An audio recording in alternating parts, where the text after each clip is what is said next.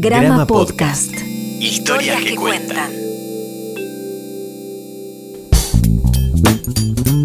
Esto es Broda, un podcast de rap bahiense.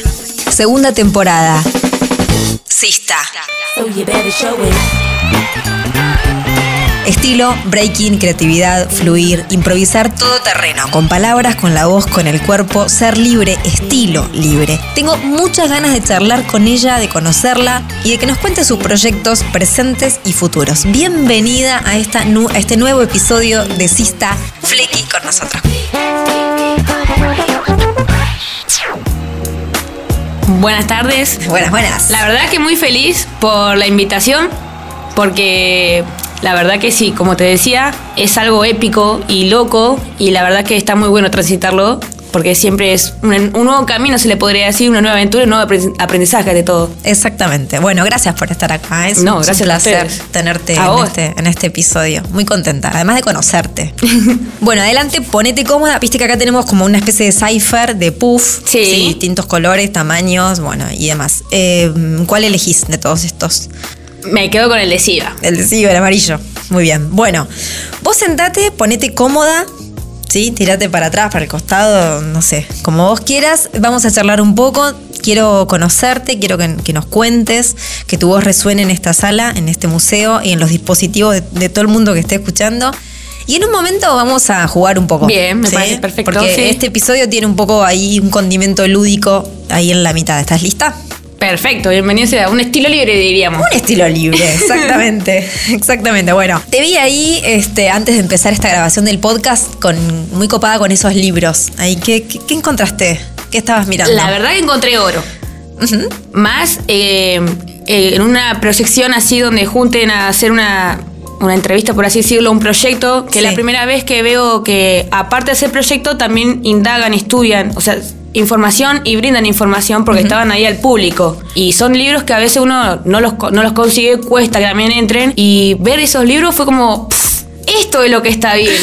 Esto, compartir información, ser información, dar la información, porque eso trata justamente el hip hop, ser voces. Exacto. Y transferir, ¿no? Todo el tiempo. Porque si uno se lo queda para uno solo, no, no tiene ningún sentido. Si no, No hay crece. socialización, tal cual. no Yo creo que no creces, te estancás, porque si uno recibe, tiene que dar para poder regenerarse. Es lo fundamental para, más que nada, para lo que sería esta cultura, compartir y dar. Teníamos ahí en esa mini biblioteca distintos libros, uno de un clásico de Jeff Chang, Generación Hip Hop, por ejemplo, otro graffiti, otro de freestyle sobre las FMS, eh, algo mm, también otro sobre rap de acá, que es el rap de conurbano, bueno, y algo más. Tendremos, digamos, algunos de los elementos del hip hop, ¿no? Teníamos ahí un poco graffiti, algo de rap. ¿Qué pasa con el breaking? ¿Cómo te llega a vos el, el breaking y cómo empezás a convertirte en una auténtica big girl de Bahía? El breaking a mi vida llegó, la verdad que bastante raro, porque yo no sabía que era breaking lo que estaba viendo. Yo me enteré Ah. mucho tiempo después que cierta cosa que veía todo el tiempo en mi patio, que era en el patio de mis abuelas, ¿Barrio? ¿Barrio dónde? eh, sería Vista Alegre, Sí. Pampa Central. Sí, bueno, claro. ahí me crié. Y yo veía que mi primo con un grupo de amigos se de, colgaban de las paredes, se daban vueltas, se paraban las manos, giraban con la cabeza, siempre que terminábamos almorzar. Y yo, wow, hacían una nada. Sí. Y escuchaba que escuchaban canciones en inglés con las cuales se incentivaban. Yo te estoy hablando, tenía 6 años, no entendía inglés, Claro. apenas enganchaba el castellano. Nada, ni hablar. Y la empecé a primer grado ahí. eh, sí, recién estaría entrando a la primaria. Sí. Al primer grado. Eh, bueno, mi primo no era de esas personas que compartía mucho, así que yo le sacaba los CDs con permiso de mi tía. Se los pasé a otro primo para que me los copie, hasta que un día me hago mayor, Sí. mientras que seguía escuchando esa música en inglés sin entenderla. Mm. Empecé a escuchar rap en castellano. Ahí me llama la atención y empiezo a ver que en las plazas, a donde yo asistía a una escuela, que era la 6 de Caronti, a cuál estaba la plaza de Rivadavia, y vi que habían chicos distintos haciendo la misma actividad que mi primo. Y me quedé mirando y me quedé mirando. Y en uno de ellos me acerco y pregunto. Sí. Y me dicen, esto es breakdance.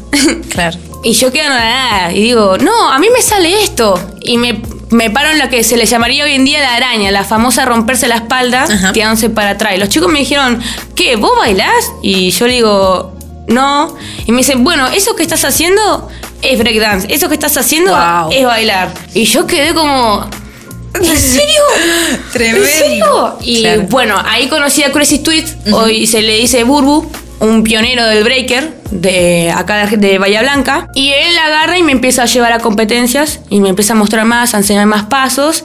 Y ahí fue cuando yo terminé de descubrir que sí, que yo era bigger, que, que podía, que mi cuerpo no tenía límites, que lo que yo veía en el patio, que mi primo no me quería compartir, lo podía aprender eh, enseñándomelo o no, y que era algo que no solamente estaba en ese patio, sino que estaba en todos lados, porque después empecé a ver que venían chicos de otros lados de mi ciudad, desde Chile, de México, de Brasil, cosas que yo nunca creí que iba a poder ver, Claro. y lo vi tan solo con 12 años, 14, y era un mundo, una ensalada, algo que me terminó de enamorar. Y dije, yo tengo que ser, yo soy y yo me siento bigger. Y lo hiciste cuerpo, lo hiciste carne. Exactamente, mente también. Mente, Porque sí. el breaking, como el rap, como el graffiti, si no hay mente, no hay nada. Porque justamente ahí va toda la Ahí información. confluye todo, ¿no? Claro. Sí, y, y el rap?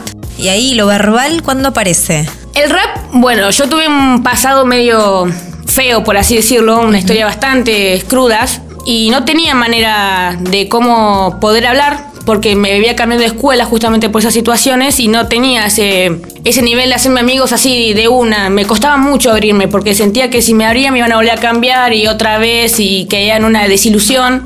y empecé a escribir, y empecé Bien. a escribir, y empecé a escribir. Y un día eh, me gustaba y se lo mostré a una profesora de lengua que siempre me veía muy concentrada en mis cuadernos. Bien. Sí. Bien por esas profes de lengua, bien, Las bien, profes bien. de lengua y la de historia yo Y las amo. Y de literatura, ¿no? Muy bien. Sí, Claro. me los piden para chusmear que tanto me interesaba porque no salía a los recreos y me lo lee y me dice, vos estás haciendo poesía acá, nena. Wow, qué bien. Es ap- aplausos para esa Sí. docente. Aplausos, muy bien. Me pregunta si me lo puede corregir y yo le digo que sí, con todo el amor. Y un día eh, ella me muestra una canción de rap en castellano porque ella escuchaba que yo escuchaba en inglés. Claro. Y este chico también Burbuja me mostró también más raperos en castellano, o sea, ya de Argentina, como Actitud María Marta, Sindicato Argentino, Buenísimo. Illuminate, una- un grupo muy riquísimo para escuchar. Y ahí dije, bueno, si yo sé escribirlo y lo sé pensar, Claro. lo puedo entonces soltar de una con mi voz. Al principio, tengo que admitir que rapeaba en gallego. Oye, tío, oye. Sí. Pues, ¿qué pasa? Claro. Hasta que encontré mi flow, mi manera de expresarme. Mm. Y ahí fue cuando empecé a ir a las compes, que con este chico que me empezó a llevar también.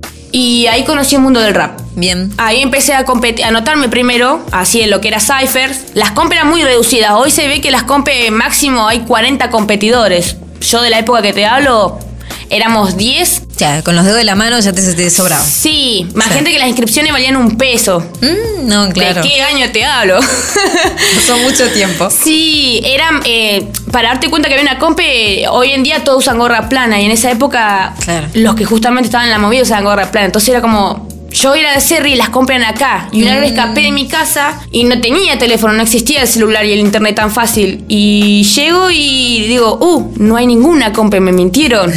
Ay, no. Hasta que empiezo a ver que empiezan a caer gorritas. Claro. Y veo un chico todo vestido de rojo, que es Aries, otro vivo Sí, y vieja sí, escuela de acá. Sí. Y le digo, ¿vos sos rapero? ¿Vos tenés idea de una compe de rap? me mira y me dice, sí, sentate, ¿por qué acá? Y yo me quedé sentada toda asustada. Imagínate, tenía 13 años cuando recién me No, mandé claro. sola sola. Y me quedé ahí literalmente cuando empecé a escuchar que había muchos raperos, en ese momento, para mí eran muchos juntos, quedé anonadísima y con más sentido de querer encontrarme y ahí es cuando empecé a estructurarme mejor, informarme mejor, estudiar, leer, no solamente escuchar música como uno acostumbra o cree que, que se hace. Sí. Y desde ahí hasta el día de hoy no pude soltar nunca el freestyle en lo que es expresarme verbalmente porque siento que cuando rapeo eh, florezco, siento que saco dolor, enojo, inquietudes, preguntas. No las respondo todas, pero por lo menos para seguir subsistiendo y viviendo. Está buenísimo tener siempre preguntas ahí abiertas. La verdad que sí. Sí. Y como te decía, me sacó de una etapa muy depresiva y problemática de mi vida y la verdad que soy muy agradecida desde Bien. esa entrada. Bien, o sea que de esos recuerdos primeros de esos primos ahí bailando en el patio en Vista Alegre hasta este derrotero por distintas escuelas secundarias, esa profe que descubrió ahí la poesía en voz, llegamos acá a este cuarto episodio de Sista. ¡Wow! Muy bien. La verdad que sí. Y esto está y sonando, ansiosa. está sonando acá. Bueno, te dije que te pusieras cómoda, te dije Sí, que esto iba a ser lúdico, cómoda. te dije que había desafíos. ¿Estás lista? Muy lista. Tenemos cuatro modos. Modo random, modo poético, modo flash y modo dark. ¿Ok? ¿Cuál Sí, elegís? Poético. Mm, bueno, modo, mira, modo poético. Todo tiene que ver con todo porque vos hablabas de esta profe que te marcó, esta profe de lengua. Este mm, eh, desafío tiene un poco que ver con eso. Perfecto. Ahí va. Poético. Estos sobres contienen poesías de autoras bahienses. Vas a elegir uno y le vas a poner todo tu flow. Acción. Vías de Roberta y Anamico.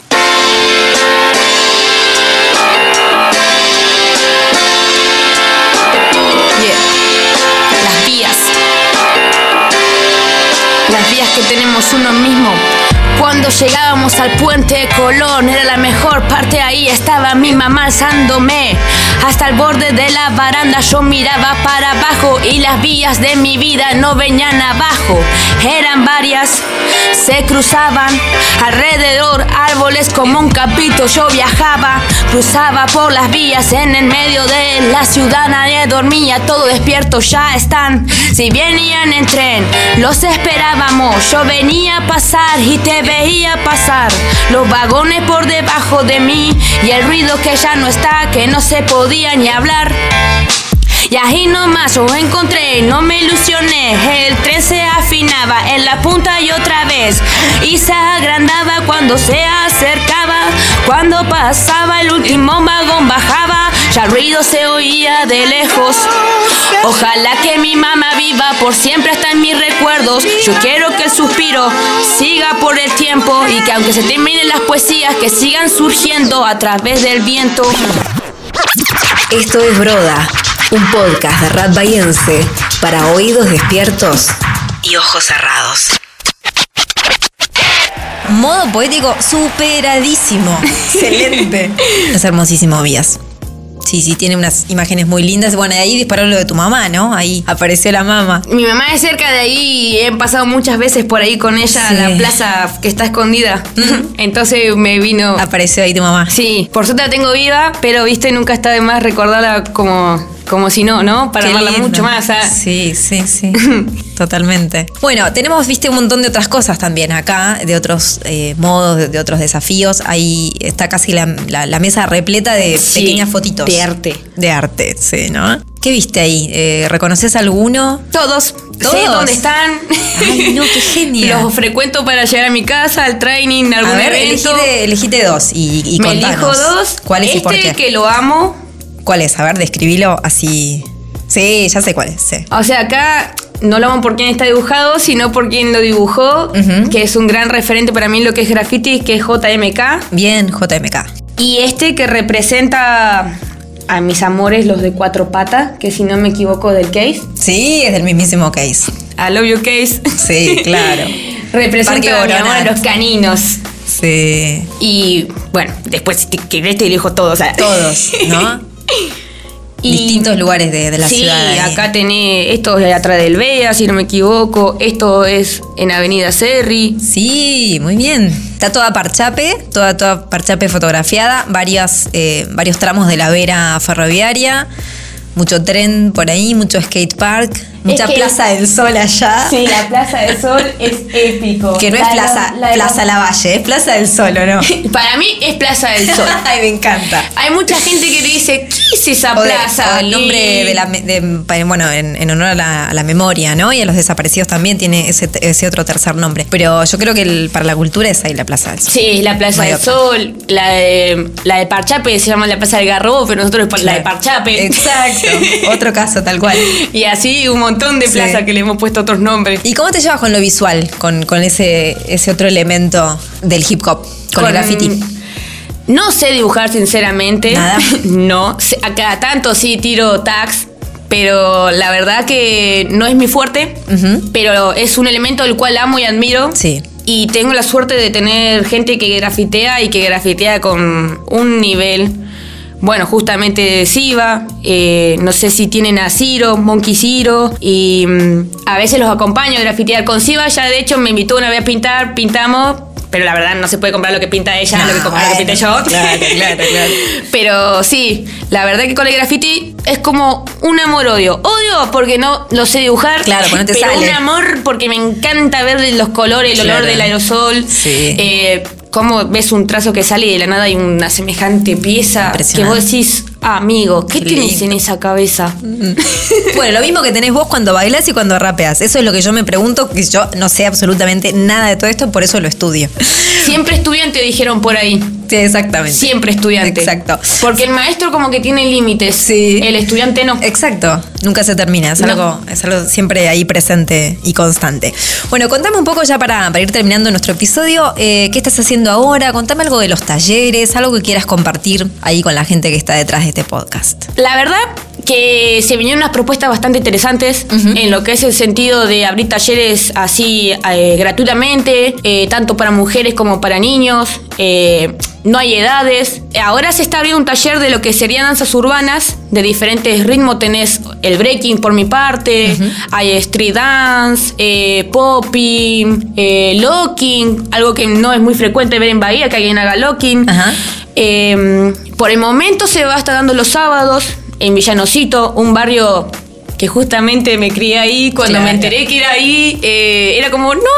Qué bueno. Más las emociones Sí. de lo que ya tenía cuando me dijeron de participar. Genial. Y la verdad que estamos también esperando de poder hacer mismo taller en Villa Miramar Muy bien. que estamos terminando de coordinar días eh, para poder dividirnos en los grupos y entre llegar a más barrios mucho mejor porque nuestro lema es tirar semillas y crear nuevas generaciones. Me encantó esa metáfora. Que, que vean que el baile no es solamente bailar y listo, sino que el baile es limpiarse por dentro, sentir que no está todo perdido, que tenés un día caca, por así decirlo, y Sí. bailando, si quieras o no, te estás riendo.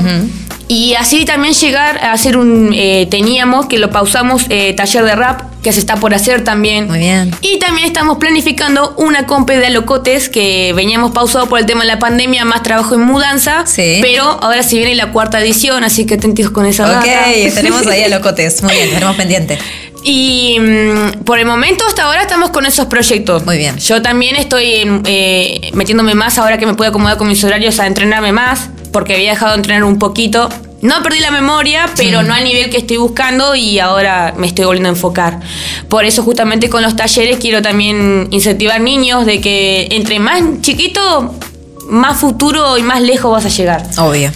En, mi- en mí llegué tarde, pero estoy a tiempo. Todos estamos a tiempo porque no hay límites para la danza. Seguro, para los demás. Gracias, Flecky, por estar acá. No, gracias a ustedes por la invitación y que nos sigamos viendo Por supuesto. y que esto sea eterno y Esto que cada vez seamos más de el comienzo de una cosa divina que siempre muta y que cada vez somos más. Exactamente. Porque cada vez somos más literal. Esto fue Sista, temporada 2 de Broda, un podcast de rap bahiense. En nuestro cuarto episodio conversamos con Flecky, big girl, rapera, auténtica referente de la escena hip hop local.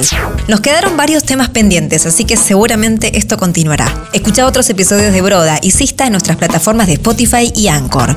Este proyecto de podcast fue seleccionado para la Bienal 2021 de dos museos, Bahía Blanca, y esta segunda temporada exclusiva con raperas mujeres se estrena en una de sus salas.